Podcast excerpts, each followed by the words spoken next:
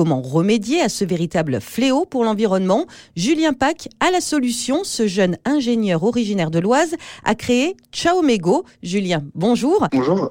Alors vous nous proposez de collecter nos vieux mégots et de les transformer en doudounes. Comment est-ce que c'est possible? On réutilise la fibre du filtre pour faire de l'isolant thermique, du coup qui pourrait être réutilisé euh, pour le bâtiment ou pour le textile. Dit comme ça, c'est assez euh, surprenant. Comment est-ce que ça marche? Qu'est-ce qu'il a de particulier ce filtre en fait? En fait, c'est de l'acétate de cellulose, donc elle a des, des, des, caractéristiques techniques qui sont très intéressantes. L'objectif, c'est de pouvoir la garder dans son aspect euh, naturel, euh, sous forme de fibre.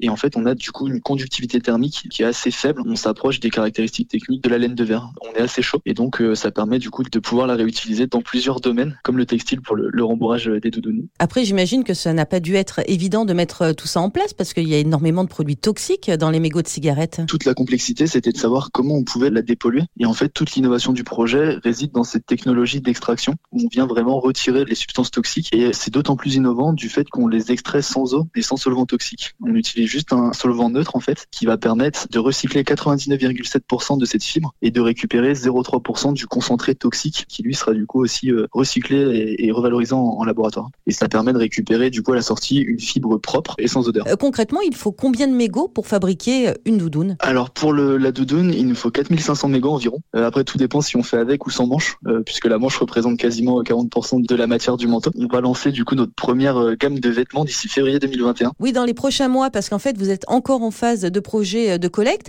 Comment est-ce qu'on peut vous aider pour que ce projet finalement prenne vie plus largement? Le premier objectif, c'est de pouvoir récupérer la matière. Et le deuxième objectif, c'est aussi de pouvoir récupérer quelques bénéfices.